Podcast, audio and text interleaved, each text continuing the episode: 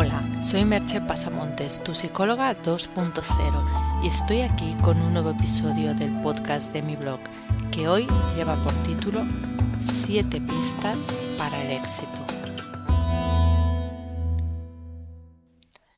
Creo que la mayoría sabéis que soy admiradora de Eduard Ponset, tanto por su labor de divulgador de la ciencia, en la que incluyo la psicología, porque creo que es una de las personas que más veces invita a psicólogos a sus programas y que más eh, investigaciones psicológicas pone en sus libros sobre divulgación científica.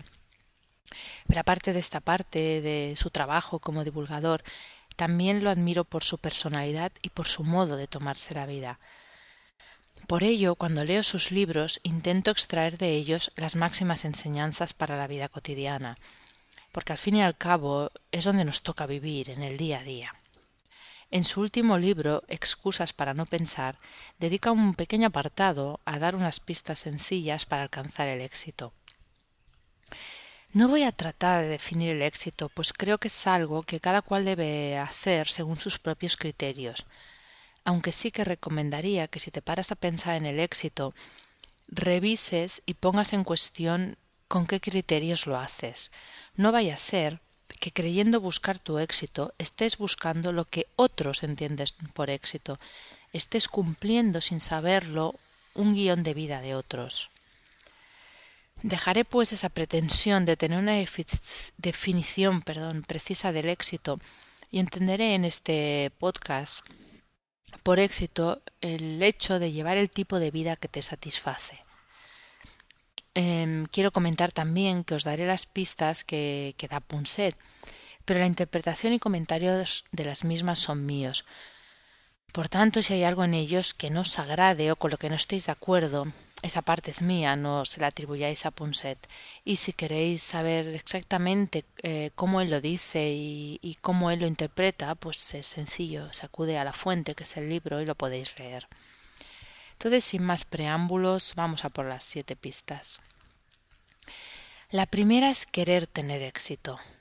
Ya sé que parece una pista del capitán obvio, pero no lo es.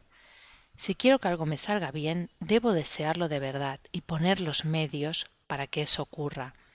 Cuando hablamos de poner los medios, estamos hablando de marcarse objetivos, por ejemplo, que no siempre es fácil, hay que saber cómo hacerlo.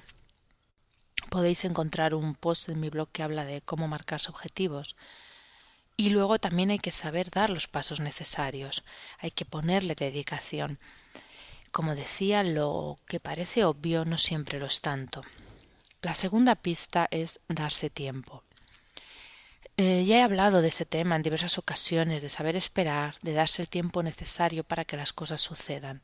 Pero nunca está de más repetirlo, porque cada día vemos casos de personas que no han conseguido sus objetivos porque abandonaron antes de hora, a veces cuando estaban solo a un paso de la meta. Y no es sencillo coger ese tiempo entre darse el tiempo que necesitamos, pero a la vez no estar en una espera inútil. La tercera pista sería compartir las ideas. Es un concepto este de compartir que cada vez está más presente en nuestra sociedad y en las redes sociales, el mundo 2.0. Pero aunque esté muy presente y aunque realmente cada día se haga de un modo más intenso, yo creo que nos sigue costando compartir aquello que de verdad nos importa, aquello que valoramos como lo más valioso que tenemos para aportar, la cuestión es que solo en el acto de compartir esas ideas crecen y pueden llegar a más personas, a más lugares, y al final repercutir en uno mismo de nuevo y a su vez en los demás. Se trata de, de no tener miedo de compartir, de no tener miedo de expresar las ideas. Las ideas en sí mismas pueden no valer nada si no las hacemos crecer. La pista cuarta sería enamorarte de lo que haces. Es un punto que también he tocado en otras ocasiones, sentir pasión por lo que haces, seguir el camino de tu corazón. Me gustaría leeros aquí una, unas frases de un libro de Carlos Castaneda que dicen lo siguiente. Cualquier cosa es un camino entre cantidades de caminos. Por eso siempre debes tener presente que un camino es solo un camino Si sientes que no debes seguirlo, no debes seguir en él bajo ninguna condición. Para tener esa claridad debes tener una vida disciplinada. Solo entonces sabrás que un camino es nada más que un camino y no hay afrenta ni para ti ni para otros en dejarlo si es eso lo que tu corazón te dice. Mira cada camino de cerca y con intención. Pruébalo tantas veces como consideres necesarios. Luego hazte a ti mismo y a ti solo una pregunta. Te diré cuál es. ¿Tiene corazón ese camino? Todos los caminos son lo mismo, no llevan a ninguna parte, son caminos que van por el matorral. ¿Tiene corazón ese camino? Si tiene, el camino es bueno, si no, de nada sirve. Ningún camino lleva a ninguna parte, pero uno tiene corazón y el otro no. Uno hace gozoso el viaje mientras lo sigas. Eres uno con él. El otro te hará maldecir tu vida. Uno te hará fuerte, el otro te debilita. Dichas estas palabras, solo añadiría a esta cuarta pista que ese es el modo en que el trabajo se convierta en estado de flujo, en vida, y es la manera de realmente transmitir algo al mundo. La quinta pista es persistir en el intento. Esto está relacionado con el punto comentado antes de darse tiempo, es el persistir en aquello que pretendemos conseguir. Existe el peligro de quedarse clavado en un propósito y no darse cuenta de que ya ha pasado el momento de insistir.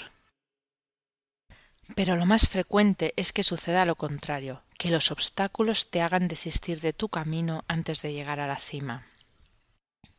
La sexta pista es probar y hacer cosas nuevas.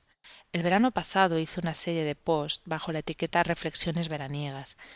La mayoría trataban de diferentes maneras de abrir el mapa, a través de tener diferentes experiencias o de observar la vida de otra manera. Hacer cosas diferentes nos permite tener perspectivas nuevas y con ellas vivir experiencias novedosas que nos recablean el cerebro de diferente forma. Y ahí en esas nuevas conexiones empiezan a surgir opciones de hacer las cosas realmente de otra manera. La séptima pista es tener suerte.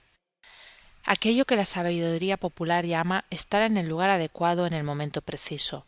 Si cumplimos los seis primeros puntos, estamos poniendo todo lo que está en nuestra mano para que eso suceda pero nadie nos puede garantizar de que así sea. Aunque sea una pequeña parte, algo de azar hay en nuestras vidas, no podemos olvidarlo. Lo único que podemos hacer es poner todo lo que está en nuestra mano y esperar que los hados nos sean propicios.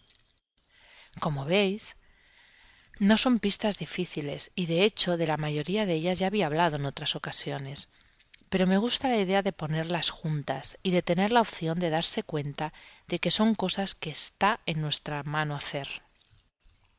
No hemos de realizar grandes proezas, tan solo fijar unos objetivos, ser congruentes con lo que queremos y tener la perseverancia para conseguirlos. Quizá por ello sea tan difícil hacerlo, porque detrás de su simplicidad se esconden grandes retos se esconde el reto de saber qué es lo que realmente queremos y qué estamos dispuestos a hacer para conseguirlo. El reto de conectar con eso que de verdad nos gusta, no lo que creemos que nos gusta, sino algo mucho más profundo que no siempre somos capaces de ver. Se trata también de tener la fuerza y el coraje de superar los obstáculos que se nos presentan. El valor para levantarse después de caer, el reto de ser flexibles, pero no de un modo cómodo, sino todo lo flexibles que sea necesario para de verdad alcanzar la meta, a veces a pesar de uno mismo, aunque haya que derribar creencias limitadoras a nuestro paso, aunque haya que cuestionarse todo de nuevo y empezar de cero. Ese es el reto de las cosas sencillas y el problema muchas veces de la autoayuda, que a veces tras ellas se ocultan los cambios que no estamos dispuestos a hacer, pues decimos sí con la cabeza, pero no con el corazón. Por eso te dejo con dos preguntas. ¿Crees que son pistas útiles para lograr tus metas? ¿Te ves capaz de seguirlas? Hasta aquí el podcast de hoy y nos escuchamos en el próximo podcast. Bye bye.